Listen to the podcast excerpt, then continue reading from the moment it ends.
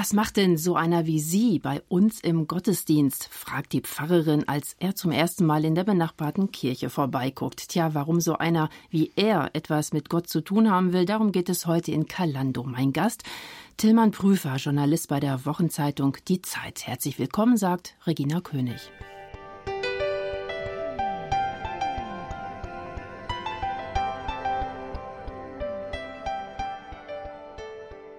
Die schönen Dinge sind sein Leben. Tillmann Prüfer, Redakteur bei der Wochenzeitung Die Zeit. Im Zeitmagazin verantworten Sie alles, was mit Mode und Design zu tun hat. Sie nennen sich Style Director und ich habe einige wertvolle Minuten damit zugebracht zu googeln, was denn so ein Style Director überhaupt macht. Und ich habe nichts gefunden. Und als ich dann Ihr Buch durchgeblättert habe, dann habe ich dann entdeckt, diesen Titel haben Sie sich selbst verpasst. Was macht denn nun so ein Style Director oder Stilchef? Also das ist eine ähm, Jobbezeichnung, die im angelsächsischen Bereich durchaus üblich ist, ähm, der Style Director. Ich bin im Grunde für alles verantwortlich, was mit Mode, Design, Lifestyle zu tun hat bei der Zeit. Also mit allen schönen Dingen, für die man Geld ausgeben kann und mit denen man das Leben bereichern kann. Deswegen Style Director, weil es eben nicht nur Mode ist oder nicht nur Möbel, weil wir das beim Zeitmagazin nicht nach Sparten trennen möchten, denn es ist ja dieselbe Person, die sich anzieht und ähm, sich aber auch ein Bett kauft oder eine Uhr kauft oder ähm, Blumen mag und ein ganzheitliches Leben führt. Und deswegen gibt es auch eine Person, die sich darum kümmert. Das ist der Style Director beim Zeitmagazin. Das bin ich. Und Sie raten auch dazu, sich generell äh, selbst Titel zu verpassen. Also Sie haben gute äh, Erfahrungen damit gemacht. Im Impressum habe ich auch nachgelesen. Also Sie werden ja auch tatsächlich offiziell so geführt. Ähm, die Zeitredaktion hat das ja so geschluckt, diesen Titel. Ja, das ist natürlich schön, wenn man sich selbst seinen Titel ausdenken kann.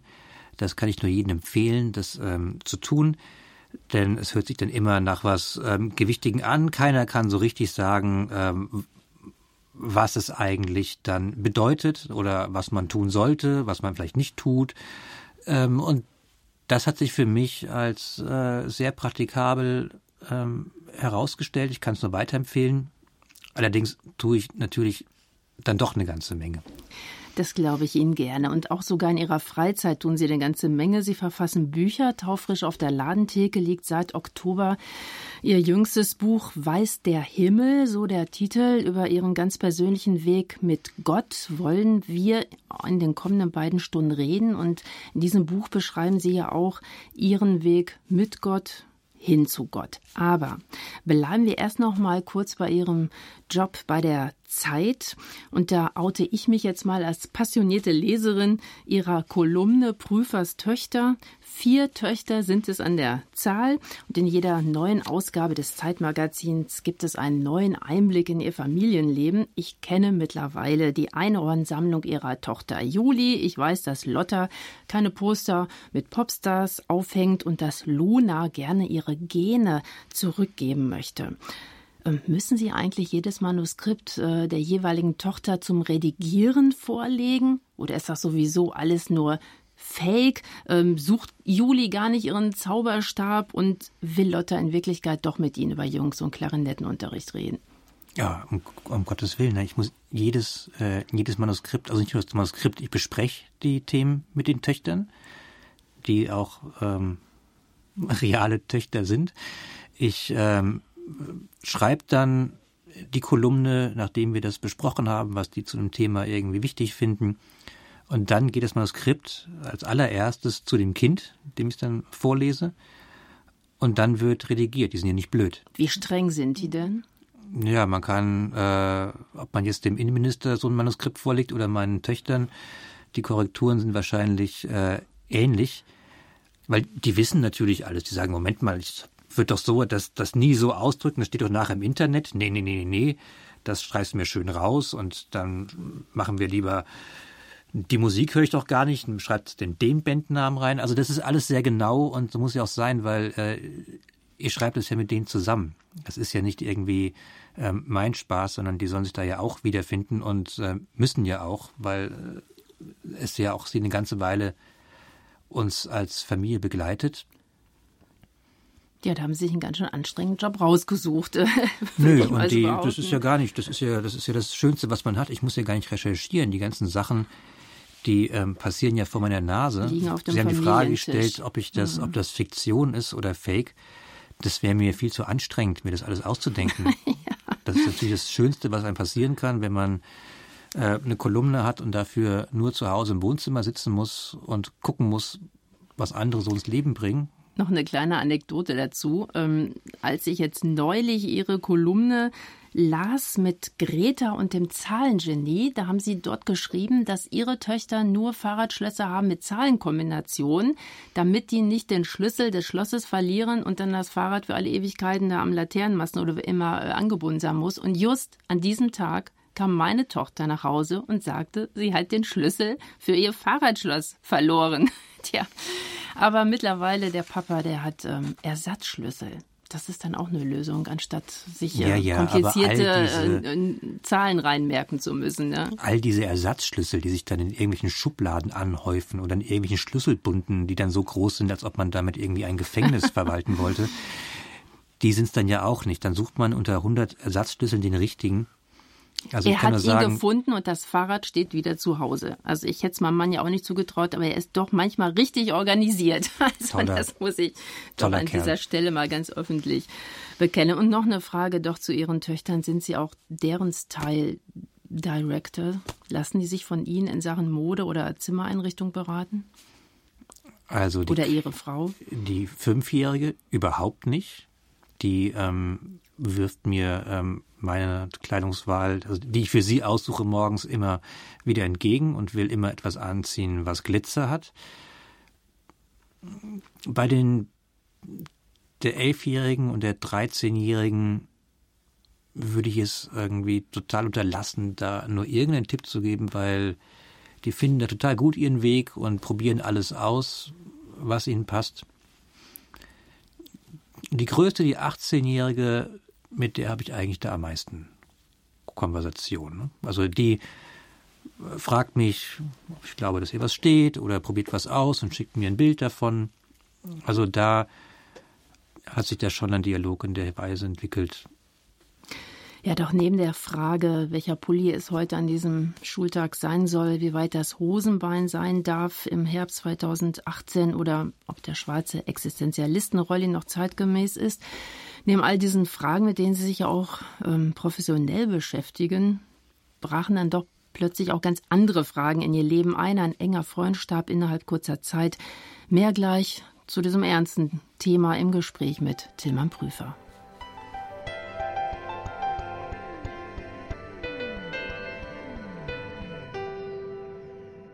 Sie jetten durch Europa von Laufsteg zu Laufsteg, von einer Designmesse zur nächsten. Tillmann Prüfer, Journalist bei der Wochenzeitung Die Zeit und als Stilchef zuständig für die schönen Dinge des Lebens. In der Welt der Mode glänzt und glitzert es, da werden Trends gesetzt und verworfen. In ihrer Freizeit haben sie allerdings Platz genommen auf einer harten, schlichten Kirchenbank und haben begonnen, sich mit Gott und Glauben zu beschäftigen, was für viele unserer Zeitgenossen eher grau und verstaubt wirkt und so gar nicht im Trend zu liegen scheint. In ihrem neu erschienenen Buch Weiß der Himmel erzählen sie, wie sie zum ersten Mal seit vielen Jahren in einen Gottesdienst hineingestolpert sind. Gott hat offenbar, so schreiben Sie das äh, in Ihrem Buch, zwei Topfdeckel über Ihren Ohren zusammengeschlagen. Ja, das war ähm, das Geräusch, von dem ich morgens erwachte, sonntags morgens, und dann stellte ich fest, dass das nicht die zwei Topfdeckel waren, sondern die Glocken der nahen Kirche.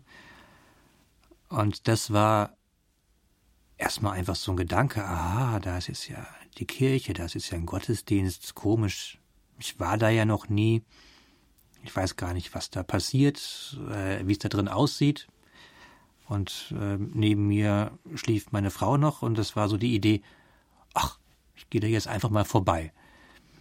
Es ist natürlich nicht so, dass ich noch nie in der Kirche war. Also mein Urgroßvater war Missionar in Tansania, meine Großmutter war in der bekennenden Kirche zur Nazizeit, also es gibt schon eine protestantische Tradition in meiner Familie, aber ich hatte damit nicht so viel am Hut und fand das eine ganz aufregende Idee, jetzt einfach mal in so einen Gottesdienst hineinzumarschieren, so einen ganz normalen Gottesdienst, nicht einer zu Weihnachten oder zu Ostern, wo man schon mal war. Und saß dann da und war überrascht, wie gut mir das eigentlich tat. Ja, da haben die Glocken sozusagen ihren Job erfüllt. Die läuten ja eigentlich, um Leute herbeizulocken, um Leute herbeizuholen, sie daran zu erinnern, hey, der Gottesdienst beginnt. Aber die Glocken allein hätten es dann wohl doch nicht geschafft, sie tatsächlich zum Kirchgang zu animieren. Ich hatte das vorhin ja schon angedeutet. Ähm, es gab ein Ereignis in ihrem Leben, das ja ihren Alltag doch sehr erschüttert hat. Ein enger Freund ähm, ist plötzlich gestorben. Ja, was, was war er für ein Mensch, dieser Freund? Ja, ein sehr wichtiger Mensch äh, in meinem Leben. Und so einer der Menschen, die, äh, wenn sie gehen, 100 Fragezeichen hinterlassen. Ne? Warum muss so jemand gehen? Ne? Also war ein ganz äh, großartiger Typ, ähm, einer, der eigentlich nie irgendwie eine, eine Rechnung mit einem anderen Menschen offen hatte, einer, der, wo er war, immer Brücken gebaut hat, jemand, der eigene Nachteile in Kauf genommen hat, um jemand anderem was Gutes zu tun, ein Freund der Sprache. Und es war ähm, ein ganz enger Gesprächspartner von mir und das eher so plötzlich gegangen ist. Und das war ähm, ganz schrecklich, weil er ist an einem ähm, Gehirntumor gestorben, den halt innerhalb von drei Monaten von der Erde gerissen hat. Das hat mich ähm, in eine tiefe Krise äh, geworfen, weil darauf war ich nicht vorbereitet. Man ist auf so viele Dinge im Leben vorbereitet, man äh, macht seine Erfahrungen, hat sein Selbstbewusstsein aber auf die Trauer um diesen Menschen, da hatte ich keinerlei Mittel. Hatten Sie noch die Möglichkeit, ihn auf seiner letzten Wegstrecke zu begleiten? Ja, natürlich. Also natürlich hatten wir viel Kontakt miteinander. Aber dieser Gehirntumor, der hat ihn von Tag 1 stark ähm, eingeschränkt. Also, dass er sich nicht mehr ausdrucken konnte, wie er es gewohnt war. Und ähm, aber wir waren natürlich ganz eng miteinander und haben auch immer versucht, irgendwie so eine Alltäglichkeit zu bewahren. Und die Wärme und die Liebe, die war bis zum Schluss da. Aber es war doch etwas ganz, ganz anderes als so die Tode, die ich sonst in meinem Leben so mitbekommen habe, wenn mein Großvater gestorben war oder ähm, eine Tante, dann waren das Menschen gewesen, die schon lange gelebt hatten, die auch ähm, schon lange krank waren und so langsam verblichen waren und wo es irgendwo dann auch gut war. Man dachte, ja, das kommt jetzt so, wie es kommen soll und kommt dann auch zu einem Ende, wie es gedacht ist. Aber das hier war abrupt schrecklich, grausam und überhaupt nicht gut. Ja, eigentlich so abrupt, wie wir vorhin noch über Laufstege und Mode gesprochen haben, genauso abrupt kam diese schwere Erkrankung, der Tod in ihren Alltag. Wir wissen ja alle, dass unser Leben endlich ist. Wenn Sie das vielleicht trotzdem nochmal in, in Worte versuchen zu fassen, was macht das, was hat das mit Ihnen gemacht, dass dann doch plötzlich ein, ein, ein junger Mensch ja, von uns gehen muss, sterben muss. Was ist daran anders als. Also ich glaube, der dieses abstrakte Wissen, dass das Leben endlich ist, ja, ne, das wissen wir, aber wann beschäftigen wir uns damit? Also ich glaube, wir haben gerade hier im Westen eine Kultur, den Tod so weit wegschiebt, wie es nur geht und die Illusion nährt, dass es irgendwie ganz, ganz lange irgendwie immer weitergeht.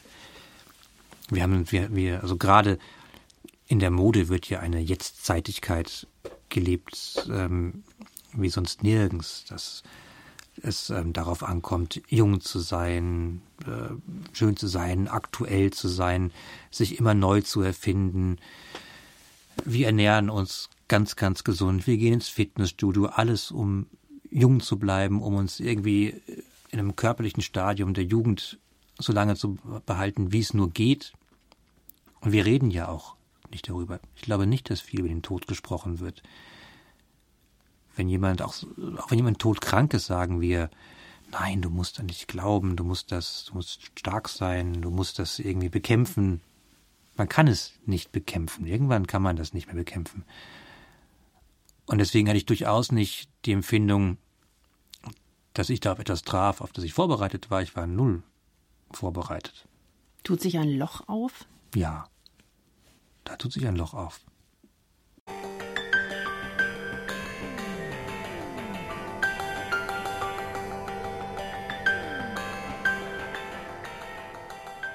Der Tod eines engen Freundes hat ihr Leben durcheinander geworfen. Tillmann Prüfer, heute sind Sie unser Gast in Kalando. Ihr Leben war und ist prallvoll. Sie haben einen inspirierenden Job als Stilchef bei der Wochenzeitung Die Zeit. Ihr Familienleben ist sicherlich auch nicht minder inspirierend als Ehemann und als Vater von vier Töchtern.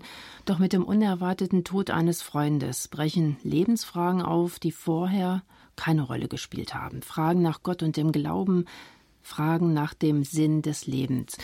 Obwohl Gott für Sie ja, Sie haben das vorhin ja auch schon angedeutet, nicht wirklich eine unbekannte Person, eine unbekannte Größe gewesen ist. Sie sind ja aufgewachsen in einem kirchlich geprägten Elternhaus und haben schon in Ihrer Kindheit vielleicht auch schon mal die Kirche von innen gesehen oder wie war das als Junge aufzuwachsen? Ja, kirchlich geprägtes Elternhaus ist ja auch ein großes Wort. Also es war schon ein kirchlicher Hintergrund da. Meine Eltern, die gehen jetzt in den Gottesdienst sonntags, aber das war früher nicht äh, unser Familienleben. Und es war vor allen Dingen nichts, was ich als wohltuend empfunden hätte, wenn ich in den Gottesdienst gehen musste, wie das zum Beispiel während des Konfirmationsunterrichts der Fall war. Da kam mir Gottesdienst so vor wie Gottes Strafe, es kam mir eher vor wie, naja, äh, Adam und Eva, die haben das im Paradies echt verbockt. Und seitdem müssen wir sonntags in die Kirche gehen und irgendwie Abbitte leisten. Das kam mir so vor und ich war heilfroh, als ich dann irgendwie ähm, mein erstes Abendmahl hinter mir hatte und dachte, jetzt muss ich da nicht mehr hin. Das heißt, es gab schon eine Kircheprägung alleine wegen der Vorfahren und Natürlich waren wir getauft und konfirmiert, aber ich kann nicht sagen, dass Gott Gast in meinem Alltag war. Über Ihren Urgroßvater, der Missionar in Tansania gewesen ist, da werden wir in der zweiten Stunde Kalando auch noch mal intensiver drüber sprechen. Bleiben wir jetzt noch mal in Ihrem Elternhaus. Weihnachten steht jetzt bald vor der Tür und in Ihrem neu erschienenen Buch Weiß der Himmel, so der Titel, da erzählen Sie so eine kleine Episode, wann Sie als kleiner Junge zum ersten Mal Zweifel an Gott bekommen haben. Das hat mit dem Weihnachtsfest was zu tun. Ja, Weihnachten war bei uns immer eine große, große Geschichte. Und äh, wir Kinder haben dann schon lange vorher angefangen, unser Zimmer weihnachtlich zu dekorieren. Und wir hatten auf dem Dachboden so eine Kiste gefunden mit schönen Engeln aus Ton. Die haben wir dann in unseren Zimmern aufgestellt. Wir haben Moos aus dem Wald herbeigeschleppt und das dann aufgeschichtet und dann so eine Art Weihnachtslandschaft in unseren Kinderzimmern gebaut. Fast schon wie im Erzgebirge, Weihnachtsberg. Hm. Ja, das, ja. Äh, das war in der Tat so. Und ich hatte ähm, so äh, in der Bastelei in der Schule da hatten wir so Salzteig gebacken. Also Salzteig, das ist so etwas, ich weiß gar nicht mehr, ob es das heute noch gibt. Das ist so eigentlich einen, so eine Art Mörtel, den man halt mit Salz und Mehl und Wasser und so anrührt, den man dann ähm, in Form bringen kann. Da kann man kleine Figuren draus machen. Wir hatten sehr schöne Christbaum-Anhänger daraus gemacht. Ich hatte die mit goldener Farbe angemalt und fand sie wunderschön, dekorierte dann dieses Moos mit diesem Salzteig, was zur Folge hatte, dass die Feuchtigkeit im Moos dann den Salzteig ähm, quasi ähm, breiig werden ließ. Und das entdeckte ich abends und war völlig schockiert und dachte mir dann, Moment, ne? jetzt wäre es doch an der Zeit, den ähm, Allmächtigen anzurufen, ne? denn das ist jetzt ganz genau sein Zuständigkeitsbereich. Stoßgebet gen Himmel. Ja, mhm. betete ähm, vor, dem, vor dem ins Bett gehen und sagte, lieber Gott, wenn es dich gibt, dann mach, dass dieser Salzteig wieder fest wird. Und dachte schon, dass das jetzt auch eine kühne Forderung ist. Und schlief dann ein, erwachte nachts und hatte die Idee, den Salzteig von diesem Moos doch runterzunehmen und auf die warme Heizung zu legen. Und das tat ich und tatsächlich, als ich am nächsten Morgen aufstand, war dieser Salzteig wieder fest. Also sie war nicht mehr so ganz so schön wie vorher, aber mein Christbaumanhänger war wieder da. Und da dachte ich darüber nach, äh, also war das jetzt Gott, der mir diese Idee geschickt hat, oder war es ich, der einfach so clever war, diese Idee zu haben? Und entschied dann, dass es wahrscheinlich meine Idee gewesen ist, dass es einfach ein, ein schlaues Bübchen ähm, sei und dass das jetzt kein Gottesgeschenk gewesen sein könnte. Also wenn es von Gott so geplant war. Also da haben Sie da mit fünf oder sechs Jahren, oder wie alt Sie gewesen sind, doch schon so existenziell drüber nachgedacht. Genau. Und wenn es Gottes Plan war, ähm, durch dieses, dieses Salzteigwunder mich von seiner Existenz zu überzeugen, dann war das damals ein bisschen schief gegangen. Ja, okay. Und dann haben sich im Laufe der Adoleszenz dann noch mehr, denke ich, Zweifel verhärtet, gefestigt. Sie haben sich auf jeden Fall lange als Agnostiker bezeichnet, heißt aber auch, dass doch noch eine Restahnung, äh, so eine göttliche Restahnung geblieben ist. So ganz abgeschlossen haben, haben Sie doch nie mit Gott. Ja, und ich kenne auch keinen Menschen, bei dem das so ist. Also man sagt ja, dass äh, gerade Atheisten die sind, die sich am meisten mit Gott beschäftigen, die am meisten damit ringen. Aber ich glaube, dass das zu jedem Menschen gehört. Ich glaube, dass jeder Mensch eine spirituelle Ebene hat, der sich vielleicht nicht bewusst ist, die er vielleicht auch gar nicht göttlich nennt. Aber wir alle existieren auch in einer spirituellen Art. Und daher kommen auch diese ganzen äh, Fragen, die wir haben und diese, diese Suche nach Antworten. Ich glaube nicht, dass ich da jetzt äh, eine Ausnahme bin. Ich glaube, das geht ausnahmslos jedem Menschen so.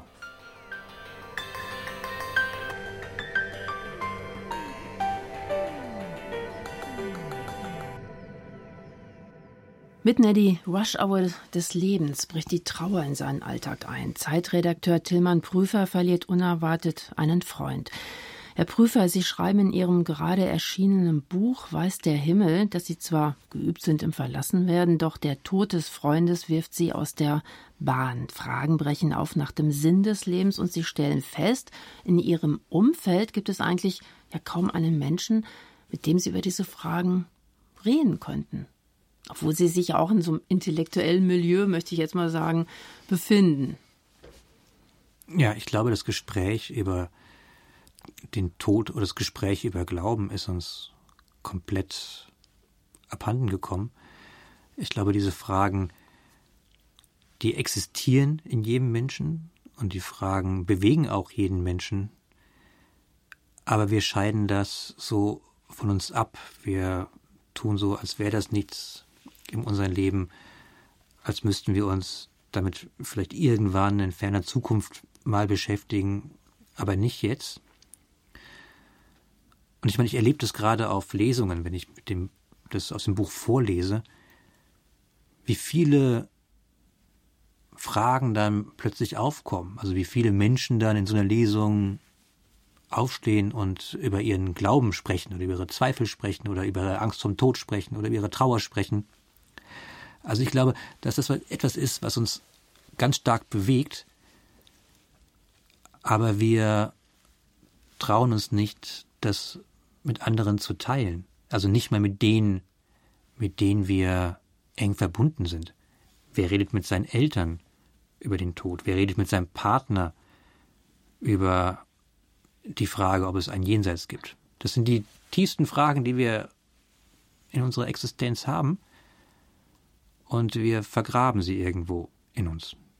Sie haben sich auf jeden Fall ganz konkret auf die Suche gemacht nach Gesprächspartnern. Wir haben vorhin ja schon darüber gesprochen, Sie sind in Anführungsstrichen auch in die Kirchgemeinde um die Ecke gestolpert. Dazu werden wir später auch noch ähm, mehr hören. Dann haben Sie sich auch äh, auf dem Weg gemacht in ein Kloster und haben eine gewisse Zeit mit den Mönchen dort in Südtirol zusammen gelebt mit gewissen Eingewöhnungsschwierigkeiten. Kein Handy, keine Mails checken, nicht, nicht twittern, nichts posten. Wie war das? War schon ein krasser Schritt. Ne? Also da merkt man ja schon, Sie hatten Fragen und Sie wollten tatsächlich auch diese Fragen beantwortet bekommen. Sie haben ordentlich recherchiert. Das war keine Recherche. Also nichts in dem Buch ist im Grunde Recherche. Es Ganz war persönliche Recherche. Das, das, ja, so kann man das sagen. Also ich hatte wirklich das Gefühl, dass ich in einen, einen Ort müsste, der ähm, ja, der wie ein Kloster ist, der das irgendwie für mich äh, für mich bereithält. Ich habe dann verschiedenste Kloster angerufen. Es gibt da ja an Klostererlauben ein riesiges Angebot von äh, eine Art Jugendherbergsähnlichem Urlaub bis zu Seminaren und äh, Schweigeseminaren und Meditationsübungen. Und ich wollte aber eigentlich wissen, wie halt ähm, die Brüder im Kloster leben und hatte dann dieses kleine Kloster gefunden äh, in Neumarkt in Südtirol, wo man mitleben muss. Man kann dort jederzeit hingehen, muss sich vorher anmelden und dann macht man einfach den Alltag äh, dort mit. Und ja, erstmal in diesem Kloster anzukommen, da fühlte ich mich wie so ein Zug, der in einen Bahnhof reingerast war. Ne? Und kam gar nicht damit zurecht, dass es jetzt einfach nichts mehr für mich zu tun gibt. Dass ich jetzt keine äh, E-Mail noch schreiben muss, nichts recherchieren muss, ähm, nicht nochmal dahin muss, sondern einfach nur da sein muss und sein muss. Ne? Im Klosterhof sitzen und auf den Brunnen schauen und einfach nur existieren und mit sich sein. Und das fiel mir erstmal wahnsinnig schwer. Das ist dann, als ob man irgendwie äh, 100 Ameisen im Körper hat, weil man ja irgendwo mit sich hin muss und die ganze Zeit dabei ist, vor sich selbst wegzurennen und sich mit was zu beschäftigen. Und dann ist man plötzlich so auf seine Existenz geworfen. Und das war aber ein Gefühl, was nach einigen Tagen schon einem ganz anderen Gefühl ähm, gewichen war, wo ich überrascht war, wie einfach es war, sich in diesen Alltag im Kloster einzuführen. Und hat das Sie weitergebracht in Ihrer Suche nach Antworten, die tragen? Es hat mich erstmal so zu mir gebracht und so ganz grundlegend fragen, was eigentlich das Leben einem bieten muss. Ich habe nur einen Job, der, wie Sie ja schon angemerkt haben, sehr viel mit materiellen Dingen zu tun hat, manchmal auch mit äh, sehr schönen Dingen, auch sehr schönen Dingen, die manchmal sehr viel Geld kosten. Und äh, zu sehen, wie diese Menschen im Kloster dort leben, wie sie arbeiten, wie sie im Grunde nichts besitzen, also in Zahlen null Besitz. Alles gehört äh, dem Kloster. Und es ihnen trotzdem da an nichts fehlt. Ne? Also sie eigentlich auch sehr gut leben aus dem Klostergarten, wo sie alles selbst anbauen. Und man in diesem Kloster auch eine, wirklich eine sehr gute, innige, intensive Zeit hat. Das hat mich erst sehr starkes Nachdenken darüber gebracht, was brauche ich eigentlich im Leben? Woraus kommt es eigentlich an? Ne? Was renne ich eigentlich hinterher? Hat Ihnen das auch geholfen, Gott von einer für Sie anderen neuen Seite kennenzulernen. Nee, es war nicht so, dass ich ins Kloster gegangen wäre und dort ähm, die Glocken geläutet hätte und dann war Gott da. Ich glaube, das kann man sich abschminken. Ich habe es äh, in der Hinsicht ist mir Gott dort näher gekommen, da ich das Gespräch mit den Brüdern hatte und kennengelernt habe, dass auch Menschen, die seit 50 Jahren in einem Kloster leben, manchmal gottfern sind und manchmal Zweifel haben.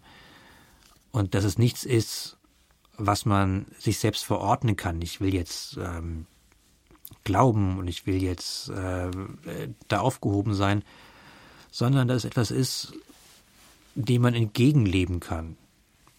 Dass man mit seinen Zweifeln leben muss, dass man mit seinen Gefühlen leben muss und dass man so,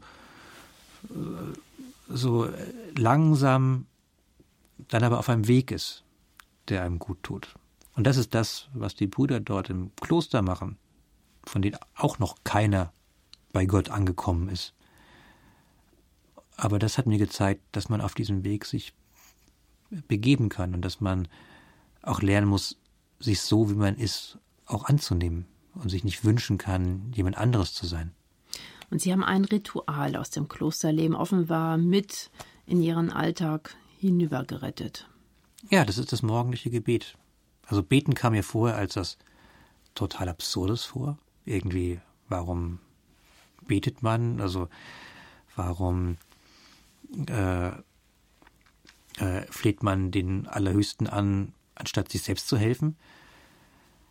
Aber dieses Gebet im Kloster war äh, einfach großartig. Man beginnt den Tag damit, über das Leben nachzudenken. Man beginnt den Tag da, damit, sich bewusst zu werden, wo stehe ich eigentlich, was will ich eigentlich, an wen denke ich, vor was fürchte ich mich, was wünsche ich eigentlich, worum bitte ich Gott eigentlich?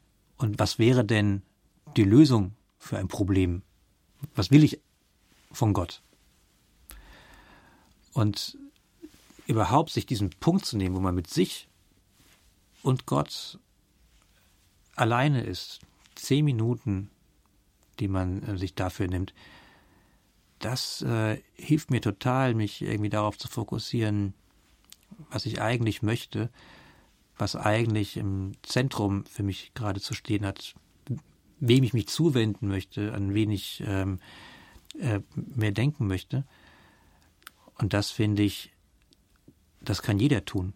Und dazu muss man gar nicht überzeugt sein, dass es dort eine höhere Macht gibt, die einem hilft, sondern das ist etwas, mit dem man einfach mal beginnen kann.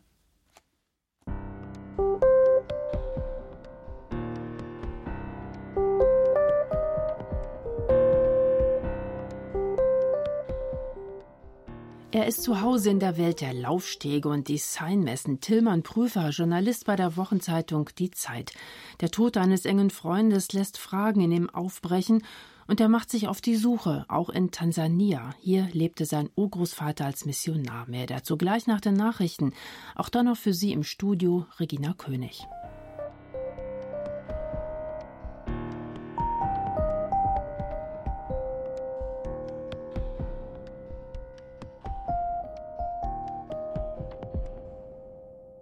Er umgibt sich gern mit Schönheit. Tillmann Prüfer, Style Director des Zeitmagazins, Models auf dem Catwalk, Schmuckmessen und das neueste Möbeldesign, das ist seine Welt. Doch zunehmend fühlt er sich auch wohl auf harten Kirchenbänken. Wie er in die Beziehung mit Gott stolperte und welche Rolle dabei sein Urgroßvater spielt, darum geht es jetzt in Kalando. Für Sie am Mikrofon Regina König.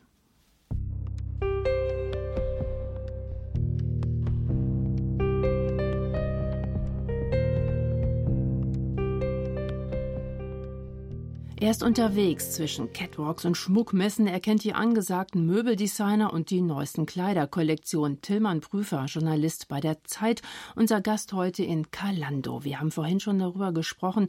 Durch den Tod eines engen Freundes brachen plötzlich in ihr Leben Fragen ein nach Sinn und Wert nach Gott und Glauben. Nicht ganz unbeteiligt an ihrer Suche nach Gott ist ihr Urgroßvater, der natürlich schon lange tot ist.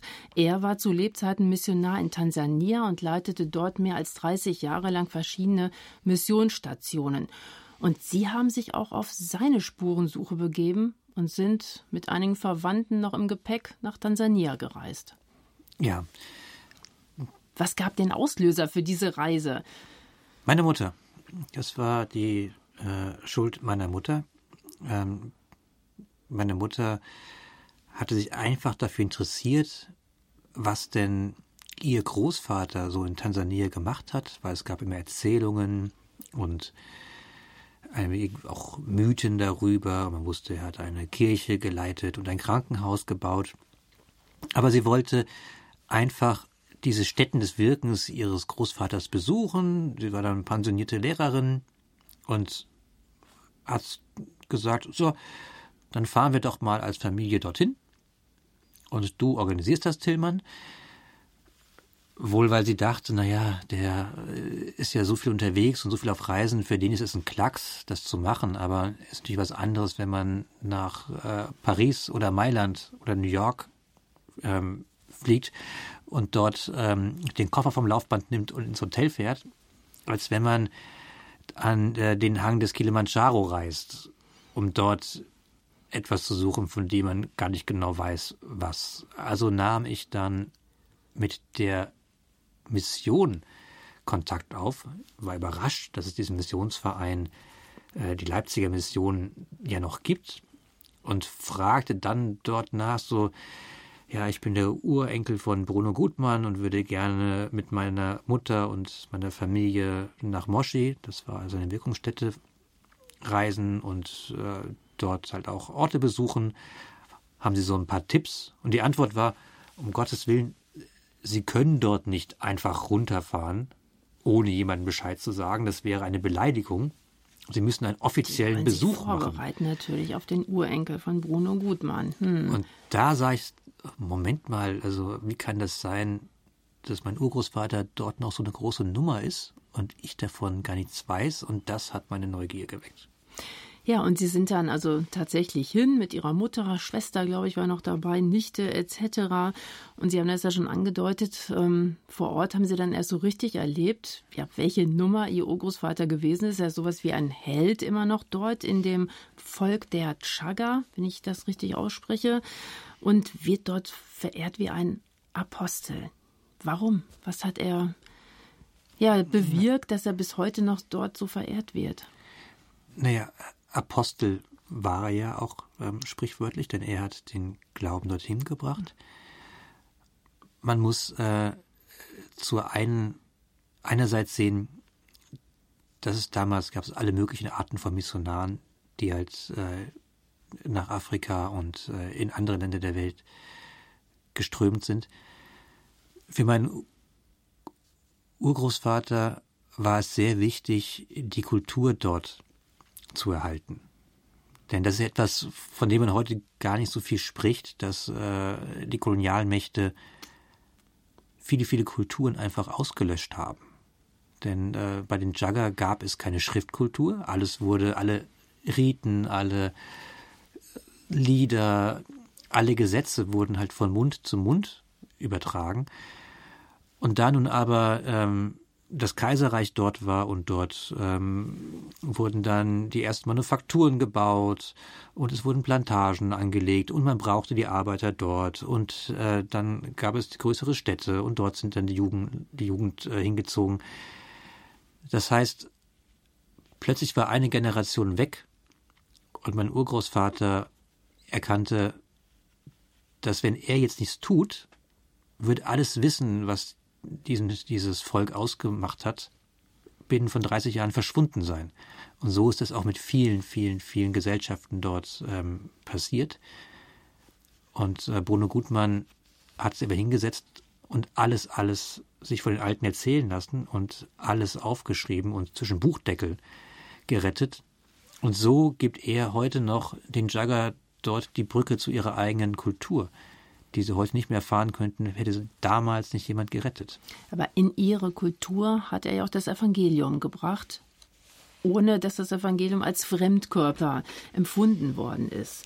Es ist ja auch ja eine besondere Leistung, Lebensleistung. Ja, das war damals auch gar nicht so beliebt. Also es gab im Grunde zwei Schulen von Missionaren. Die einen waren die, die sagten, dass dort unten, das sind unterentwickelte Menschen und wir müssen die eigentlich zu westlichen Bürgern machen. Wir brauchen dort Industrieschulen, die ähm, sollen den Standard und die Werte haben, die wir hier haben. Und dann gab es die, die Missionare, die damals als sehr konservativ angesehen wurden, nämlich Menschen wie mein Urgroßvater, die sagten, äh, wenn wir müssen erstmal die Menschen, die wir dort aussuchen, verstehen. Wir müssen erstmal verstehen, an was die glauben und äh, wie die glauben, denn das sind ja auch Gottes Geschöpfe, auf die wir dort stoßen. Und wir dürfen das nicht verändern, wenn wir nicht wissen, was genau wir dort verändern.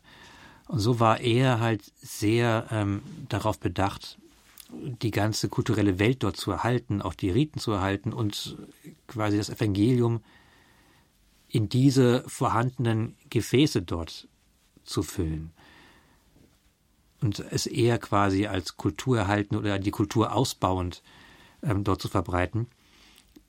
Was man heute als sehr fortschrittlich ansieht, damals ähm, fand man das bei der Mission nicht so toll. Man hat sich nicht so sehr mit meinem Urgroßvater damals geschmückt.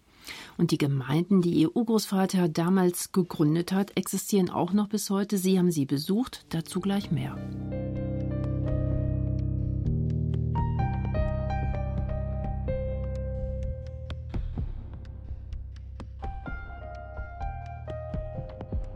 Sie haben sich auf Spurensuche begeben und sind ihrem Urgroßvater gefolgt bis nach Tansania. Dort lebte Bruno Gutmann mit seiner Familie mehr als 30 Jahre als Missionar. Sie als sein Urenkel haben Gemeinden besucht, die ihr Urgroßvater damals, also vor einem Jahrhundert, gegründet hat. Aber die Gemeinden wirkten offenbar nicht wirklich hundertjährig, angegraut und abgestanden. Nein, die wirkten sehr lebendig. Und das war auch etwas, was mich so in meiner Agnostik so erschüttert hatte, als ich das sah. Denn ich kannte ja Gottesdienst vor allen Dingen als eine Veranstaltung, in die man hingeht, ähm, sich eine oftmals sehr dröge Predigt anhört, ein paar Lieder singt, ähm, ein Glaubensbekenntnis und der Vater unser spricht und dann wieder nach Hause darf. Und dort waren aber die Gottesdienste wirklich das the place to be am Sonntag. Dort waren halt die Kirchen wirklich das Zentrum der Gemeinde und äh, waren so gut besucht, dass man an einem normalen Sonntag immer zwei Gottesdienste abhalten muss, weil halt die Kirche nicht mehr als 300 Leute fasst, die dort dann hingehen können. Und äh, so diese Freude, die ich da sah, ne? und dieses Gefühl, dass jeder hier genau jetzt am richtigen Ort ist, das kannte ich halt nicht. Und mir ging es damals so, das ganz anders als so in, in, im Westdeutschland, wo man ja so eine Art vielleicht ironisch Distanz zum Glauben wahrt, wo es irgendwie Menschen, äh, die gläubig sind, so ein bisschen belächelt werden. Wir müssen irgendwie fremde Mächte anrufen, weil sie mit ihrem Leben nicht zurechtkommen oder sind irgendwie kulturell komisch geprägt. Diese ironische Distanz, die ist mir dort halt vollkommen abhanden gekommen, weil ich saß in dieser Kirche, wo alle etwas teilten, wo alle eine Freude teilten, wo alle ein Gefühl teilten. Nur ich war nicht dabei. Und plötzlich fühlte ich mich unter diesen Menschen wie die ärmste Sau. Die hatten etwas, was ich nicht hatte. Und Sie haben nicht gedacht, naja, das ist sicherlich ein kultureller Unterschied. Die Afrikaner sind eben leidenschaftlicher und ja, emotionaler. Dieser Unterschied liegt einfach darin, dass ich Deutscher bin, nüchtern, rational. Es gibt sicherlich kulturelle Unterschiede, aber es gibt auch viele Sachen, die dort besser gemacht werden. Also wenn Sie in, in diesen Gemeinden die Pfarrer gesehen haben, die traten eigentlich auf wie man es hier nur von Stand-up-Comedians kennt. Also die betreten die Kirche, stellen sich vor die Gemeinde und erzählen erstmal einen Witz, um die Aufmerksamkeit zu haben. Und dann erzählen sie, was ihnen gestern passiert ist, eine Alltagsangelegenheit, eine kleine Geschichte, und von der sie dann erst darauf kommen, was eigentlich ähm, heute gepredigt wird, was Jesus dazu gesagt hat, wie ihm das geholfen hat, die Situation zu bewältigen. Also es ist sehr viel Ansprache, die direkt aus dem Herzen in die Herzen geht, die direkt darauf ausgerichtet ist, was kann ich eigentlich damit anfangen, was äh, du mir hier erzählst. Und was auch so vielleicht den Grund hat, dass dort halt diese Kirchen im Grunde Privatangelegenheiten sind. Also die Kirche muss von den Spenden der Gemeinde leben, weil Pfarrer muss davon leben. Es gibt keine Kirchensteuer. Das heißt, wenn ein Pfarrer anfängt, die Leute zu langweilen oder ihnen Dinge zu sagen, mit denen sie nichts anfangen können, die ihnen fremd sind, dann ist die Kirche dort bald leer, weil die gehen woanders hin. Also diese Emphase und die, diesen Auftrag, direkt Menschen zu erreichen und ihnen in ihrem Leben zu helfen. Das habe ich dort sehr stark gespürt, viel stärker, als ich es hier jemals gespürt habe. Auch die Verknüpfung zwischen Alltag und Glauben, zwischen dem Gelebten und Spirituellen. Ja, wenn man Menschen in Tansania erzählt, wie es hier in den Kirchen aussieht, dann fragen die, aber sag mal, wie haltet ihr das denn aus? Wie haltet ihr es denn sonntags aus, wenn ihr da irgendwie nicht in die Kirche gehen könnt?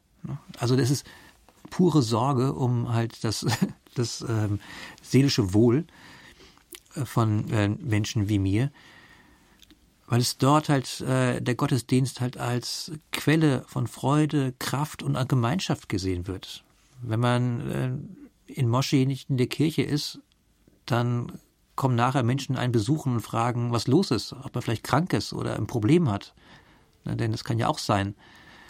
Das heißt, diese Verknüpfung von Glaube und Gemeinschaft und Spiritualität ist dort halt viel, viel natürlicher und viel, viel sinnhafter, als das bei uns gelebt wird. Also in Tansania sind auch Fragen aufgebrochen. Die Christen, die Sie dort erlebt haben, haben sie berührt, bewegt, sie haben gespürt, die haben etwas, was ich nicht habe. Zurück in Deutschland sind sie selbst dann ja auch einfach mal in einen Gottesdienst hineingestolpert, äh, in die Kirchengemeinde bei ihnen um die Ecke im Berliner Kiez. Und obwohl es in Berlin ja auch nun äh, ja hippe christliche Gemeinden gibt, haben sie sich trotzdem in Deutschland entschieden, auch so eine unglamouröse normale evangelische Kirchengemeinde aufzusuchen, wo etwa 20 bis 30 Besucher zu einem Gottesdienst kommen. Warum haben Sie sich die Kirche um die Ecke denn ausgesucht? Obwohl der, der Gottesdienst ja auch ein bisschen anders gefeiert wird, nehme ich an, als in Tansania.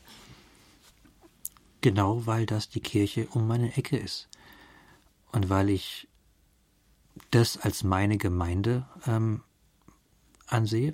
Und es gibt einen Grund, warum ich da bin. Es gibt einen Grund, warum die Kirche da ist und so kommen wir beide zusammen. Und ich finde es auch gut. Ich finde es gut, in die Kirche zu gehen und dort nicht schon wieder die Menschen zu treffen, die man sich irgendwie ausgesucht hat. Denn ja klar, es gibt hippe Gemeinden und es gibt ganz emphatische Gemeinden in, in Berlin. Es gibt alles in dieser wahren Welt, äh, was man sich greifen kann. Aber Kirche ist ja vielleicht auch etwas, wo man hingeht und mal auf andere Menschen trifft. Und in meiner Gemeinde sind alte Menschen, es sind auch Obdachlose in dieser Gemeinde, es sind Flüchtlinge in dieser Gemeinde.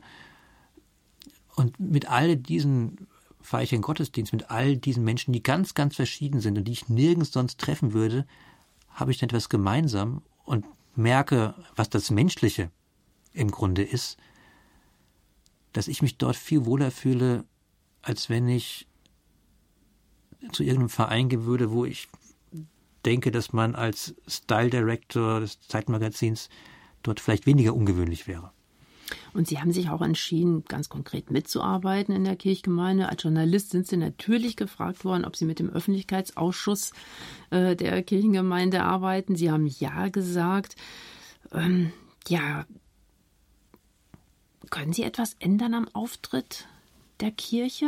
also Sie arbeiten ja wohl an einem Projekt äh, in Kreuzberg, wo sich verschiedene Kirchengemeinden zusammengetan haben, die einen anderen Öffentlichkeitsauftritt haben möchten, die attraktiver ähm, sein möchten für die Öffentlichkeit. Was kann man denn da drehen und wenden, dass auch ja, in Berlin ist ja die unierte Kirche, dass unsere verfassten evangelischen Landeskirchen attraktiver daherkommen. Also ich muss mich da so ein bisschen vom Podest runterholen. Ich bin jetzt nicht der Öffentlichkeitsausschuss der Gemeinde, sondern ich arbeite in der Gemeinde mit und dieses Magazin, was Sie gerade angesprochen haben, das ist auch etwas, an dem ich mitarbeite. Ich habe es nicht gegründet, ich habe nicht die Initiative dazu gegeben, sondern dieses, das war schon da. Und äh, es ist etwas, es ist der Versuch, ähm, ein neues Angebot zu machen für Menschen, die zum Beispiel nach Kreuzberg ziehen und vielleicht ein ganz unbestimmtes Bedürfnis haben, mal irgendwie eine Kirche dort kennenzulernen oder zu schauen, was dort angeboten wird. Es sind viele wunderbare Sachen, die es in Kirchen gibt. Also wir reden ja immer nur von den, den Problemen, die Kirche hat, aber es gibt in den Kirchen Ausstellungen, es gibt Musik, es gibt Chöre, es gibt vielerlei Facetten vom Gemeindeleben, die man dort ähm, miterleben kann. Man kann sich engagieren, man kann sich im Obdachlosencafé engagieren. Und wir glauben, dass es viele Menschen gibt, die das eigentlich in sich haben, die auch dieses Bedürfnis haben und die irgendwo was brauchen, wo sie anfangen können. Und die fragen dann halt, ja, ich bin in Kreuzberg und möchte wissen, was die Gemeinden hier machen. Die fragen jetzt aber nicht so, ob es jetzt die Thomas-Gemeinde oder die ähm, Emmerus-Gemeinde oder die Tabor-Gemeinde jetzt müssen, sondern die suchen vielleicht einfach einen Zugang zu der spirituellen Seite in ihrem Leben und da kann man anfangen. Und das finde ich, da sollte die Kirche an sich auch ein bisschen anfangen.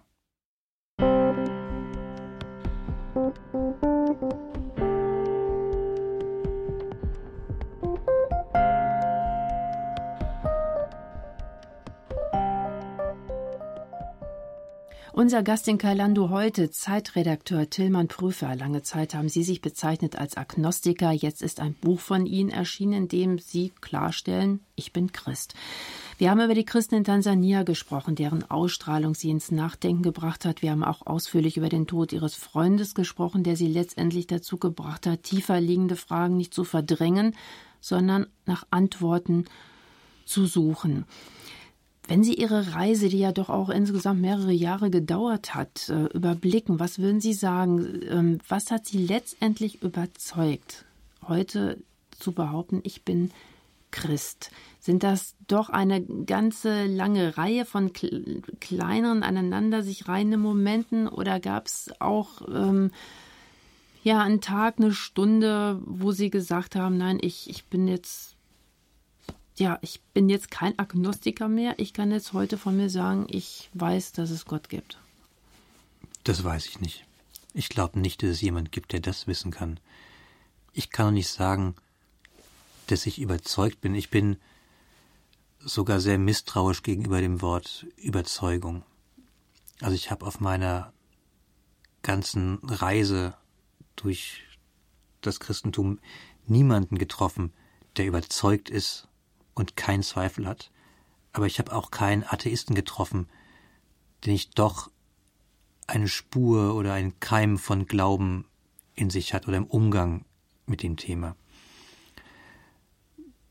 Und es ist nicht mein Ansatz zu sagen, yes, ne, jetzt bin ich hier auf der richtigen Seite und kommt dort auch dorthin, sondern ich glaube, dass gerade auch die Zweifel, die man am Glauben hat, dass sie dazugehören und dass dieses sich in Frage stellen, den Glauben in Frage stellen, eine, sehr natürliche und sehr gute Sache ist. Denn nur so kann Glauben auch lebendig werden.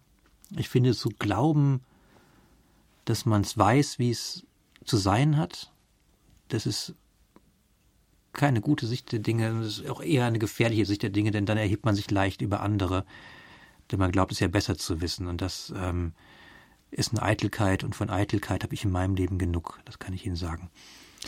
Im Trend liegt es auf jeden Fall nicht, sich auch so intensiv mit den Fragen rund um Gott und Glauben zu beschäftigen, Christ zu sein. Die beiden großen Volkskirchen verlieren kontinuierlich Mitglieder. Und viele sind auch überzeugt, gerade das Christentum hat seine Chance gehabt. Ähm, tausend Jahre in Europa, äh, seit tausend Jahren gibt es Christentum.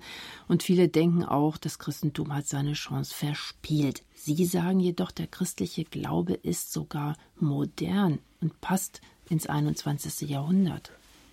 Ja, ich finde ihn, äh, ich finde ihn sehr modern. Also gerade an den Dingen, lustigerweise, die man so als besonders verstaubt empfindet, wie zum Beispiel dieses schreckliche Wort der Erbsünde.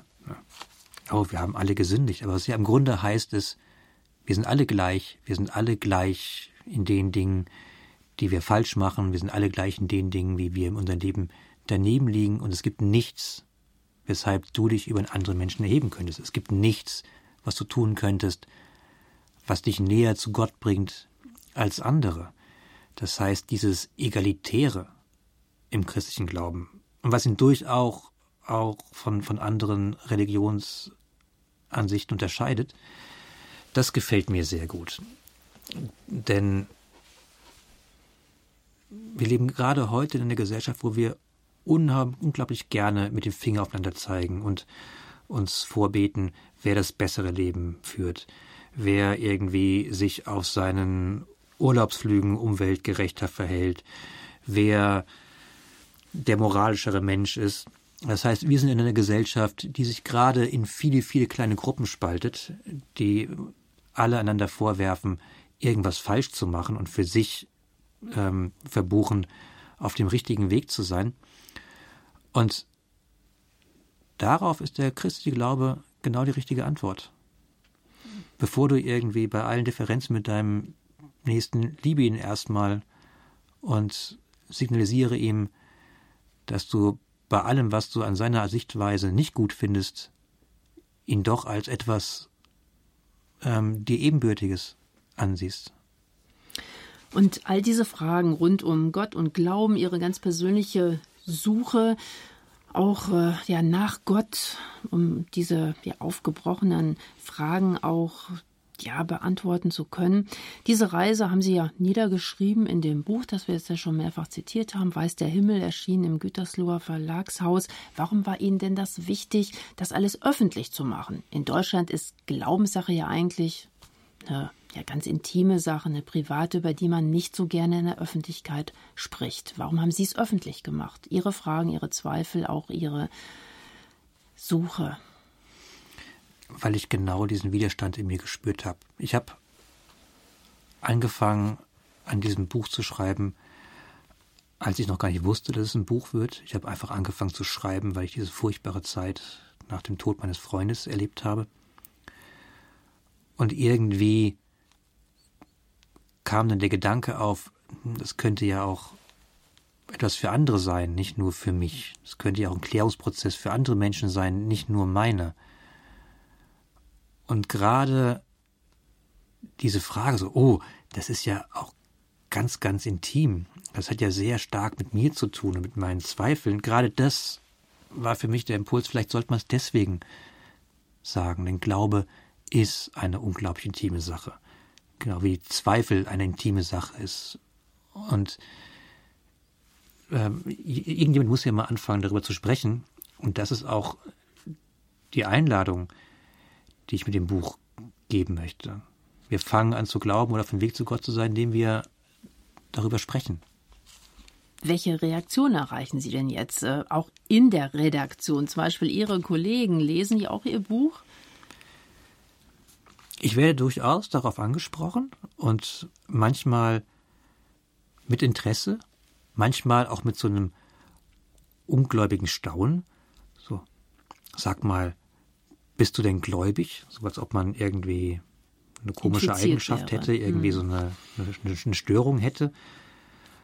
Und wenn ich antworte, ja, und wie geht's dir? Dann ist entweder das Gespräch sofort zu Ende oder es entsteht ein interessantes Gespräch. Und ich habe noch kein einziges Gespräch über Glauben erlebt, was irgendwie nicht einzigartig gewesen wäre und irgendwie uninteressant gewesen wäre.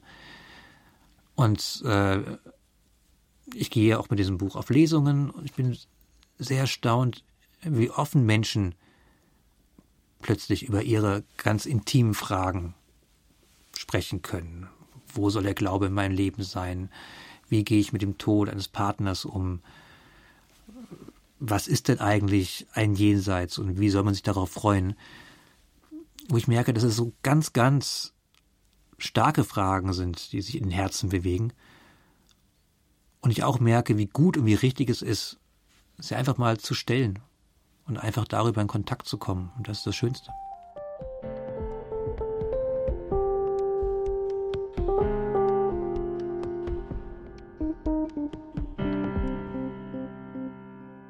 Einer meiner ehemaligen Weggefährten aus der Schulzeit ist heute zuständig bei einer großen deutschen Tageszeitung auch für das Ressort Mode. Und auf einem Abi-Treffen sagte er zu mir als ERF-Redakteurin, die Ressorts Mode und Religion haben eins gemeinsam, sie werden von den Kollegen gerne belächelt, nach dem Motto Politik, Wirtschafts- und Sportredakteure sind ja viel bedeutender. Aber in Wahrheit, sagte dieser ehemalige Schulkamerad von mir, sind Religion und Mode die beiden existenziell wichtigen Fachredaktionen. Und auch Sie, Tillmann Prüfer, wehren sich als Stilchef bei der Zeit natürlich dagegen, dass die Welt der Mode nur oberflächlich sei. In Ihrem jetzt gerade erschienenen Buch schreiben Sie unter anderem, Mode ist ganz und gar nicht oberflächlich.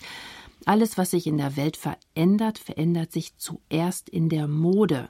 Sie ist eine Sprache, die jeder spricht. Ja, Frage jetzt an Sie als äh, Modechef der Zeit, als äh, Style Director des Zeitmagazins. Woran erkenne ich denn an der jetzigen Mode, was sich gerade in der Welt verändert? Nennen Sie mir doch da mal ein Beispiel. Sie erkennen der jetzigen Mode die Veränderung der Welt zum Beispiel daran, dass es die Mode gar nicht mehr gibt. Also wenn Sie heute auf Modeschauen geben, sehen, gehen und sehen, was dort gezeigt wird, dann sehen Sie Miniröcke neben Oversize, Sie sehen die 80er neben den 70er Jahren, Sie sehen ein 90er Jahre Revival. Das heißt, wo es früher einen Trend gab, so etwas Vereinigendes, man wollte sich so kleiden wie andere, damit man en vogue ist, damit man dabei ist, damit man modern ist, hat man heute eine Verästelung. Das heißt, es geht darum, dass man sich eigentlich unterscheidet von anderen, dass man das Individuum feiert, dass man einen besonders eigenen Stil findet, dass man zeigt, dass man nicht verwechselbar ist. Also diese Individualisierungstendenz, die wir in der Gesellschaft haben, das äh, Auseinanderfallen von großen Gruppen, und davon ist ja auch die Kirche sehr, sehr betroffen, das sehen Sie ganz stark in der Mode. Wir haben ja jetzt ähm, in unserer Kalender darüber gesprochen, wie Sie sich aus der Welt des Glitzers und des Glimmers auch auf die Suche gemacht haben nach diesen tiefer liegenden Fragen nach Gott und Glauben, nach Wert und Sinn. Sie sind eingestiegen in die Welt der Christen, in die Welt der Kirchen, können Sie denn auch Christen an ihrer Kleidung erkennen? Mal abgesehen jetzt vom Talar des Pfarrers, der Pfarrerin. Das wäre ganz schön vermessen. Also, es gibt ähm, gerade im Protestantismus so einen gewissen Hang zur Hässlichkeit, das muss ich leider sagen. Es gibt einen gewissen Hang, unsinnlich zu sein in, äh, in dem, wie man sich ästhetisch ausdrückt. Das lebt aber jeder anders. Äh, ich kann nur sagen, ich würde die Kirche zu mehr Sinnlichkeit ähm, ermutigen. Denn Sinnlichkeit ist was Spirituelles. Musik ist was Spirituelles. Und äh, so dieses evangelische sich abschotten davon, von der Verführung des Schönen, finde ich nicht richtig. Kommt vielleicht von dieser typisch protestantischen Uneitelkeit oder sind die Protestanten gar nicht so uneitel, wie, wie wir gerne wären? Man kann auch in der Uneitelkeit eitel sein. Ja, und in der Schlichtheit. Hm. Okay, also Sie können Christen nicht an ihrer Kleidung erkennen oder doch? Also in Ihrem Buch zwischen den Zahlen liest man doch, schon, dass Sie den Eindruck haben, dass manche Christen so einen Ethnolook zum Beispiel präferieren. Das ist das, ähm, wie man sich das auch so ein bisschen vorstellt. Das stimmt. Aber ich kann natürlich in keinen Menschen hineingucken. Das wäre ja schrecklich. Ich kann weder ähm, von jemandem, der im Ethnolook ähm, rumläuft, äh, sicher sagen, dass der christlich angehaucht in der Seele ist, noch kann ich äh, von jemandem, der im Celine-Kleid sich präsentiert, davon ausgehen, äh, diese Frau glaubt an nichts. Natürlich. Und Mode und Religion, was ich vorhin gesagt habe, ähm, ja gerne von den Kollegen anderer Fachredaktionen belächelt, würden Sie denn auch sagen, Mode und Religion, ja eigentlich scheint es ja auch nicht so richtig zusammen zu passen. Der nüchterne Protestantismus, hier die Welt des Glamours und des Glitzerns. Ähm, sehen Sie trotzdem Brücken auch zwischen den beiden Welten?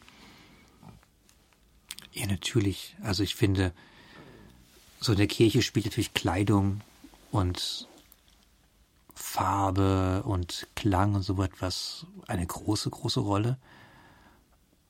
Und das äh, sehe ich auch sehr positiv, weil nichts anderes als Gesang und Musik öffnet ja unsere Herzen und zeigt uns, dass es mehr gibt als irgendwie Logik und Rationalität und irgendwie der Driss des Diesseits. Und natürlich in der, in, in der Mode gibt es viele, viele, viele religiöse Anspielungen. Also schauen Sie sich eine Deutsche Gabbana-Kollektion an, da sehen Sie so viele Anleihen an religiösen Arten, sich zu kleiden. Das ist im Grunde eine sehr, sehr eng verbundene äh, Geschichte. Und auch, ich glaube, bei Leuten, die in der Mode selbst arbeiten. Denn sie können nicht so diesseitig arbeiten, ohne ein großes Bedürfnis nach etwas Jenseitigen, nach etwas zu haben, was über alle, alle diesen Dingen schwebt. Und haben Sie vielleicht trotzdem selbst äh, auch eine andere Perspektive oder hier und da einen anderen Blick auf die Welt der Mode bekommen, seitdem Sie Christ sind? Ich glaube, dass ich dafür einerseits zu professionell bin in meinem Blick und schon äh, zu lange, äh, zu lange mir Mode betrachte, um sie jetzt, wo ich mich äh, stärker meinem christlichen Glauben zugewendet habe, dann, dann anders zu sehen. Ich habe natürlich zu der Welt der Mode und zu der, diesem ganzen kurzatmigen eine ganz andere Einstellung gefunden. Ich finde es immer noch toll. Ich finde, ich, ich liebe Mode. Ich finde es großartig, wie sich Menschen dort verwirklichen. Ich finde es großartig, dass Menschen was Schönes schaffen wollen und dass sie gute Laune machen wollen, dass sie was Neues in die Welt geben wollen. Das finde ich äh, wunder wunderschön. Aber ich habe für mich entdeckt, dass es noch was ganz anderes gibt und dass es eine Art gibt, auf die Welt zu schauen, in der was jetzt aufblinkt, gar keine Rolle spielt. Aber das ist mehr die Welt, wie ich sie so wahrnehme. Tillmann Prüfer ist Teildirektor bei der Zeit.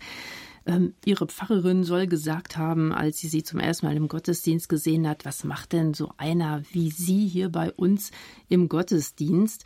Ähm, ja, wie würden Sie das jetzt zum Schluss unserer Sendung vielleicht nochmal in Worte fassen? Warum ist es für Sie tatsächlich wichtig, aus der Welt der Mode heraus sich dann doch sonntags auf die nüchterne protestantische Kirchenbank zu setzen? Das hat gar nichts mit Mode zu tun. Ich glaube, das kann jeder für sich entdecken. Gerade dieses Sonntags sich auf die Kirchenbank zu setzen, mit Menschen zusammen zu sein, die Gutes wollen, die einfach auch in diesem Moment gut zueinander sein wollen, mit Menschen zusammen zu singen, mit Menschen zusammen Einkehr zu haben, ne? in sich hineinzufühlen, mit Menschen zusammen die Anwesenheit Gottes zu feiern, das ist etwas, es als Ereignis so toll ist, dass man sich nicht entgehen lassen sollte. Und was ich erlebt habe, man muss nicht gläubig sein, um sich da wohlzufühlen, man muss nicht gläubig sein und alles wissen, um dort einen Zugang zu finden. Man kann einfach mal morgens aufstehen und da vorbeigehen.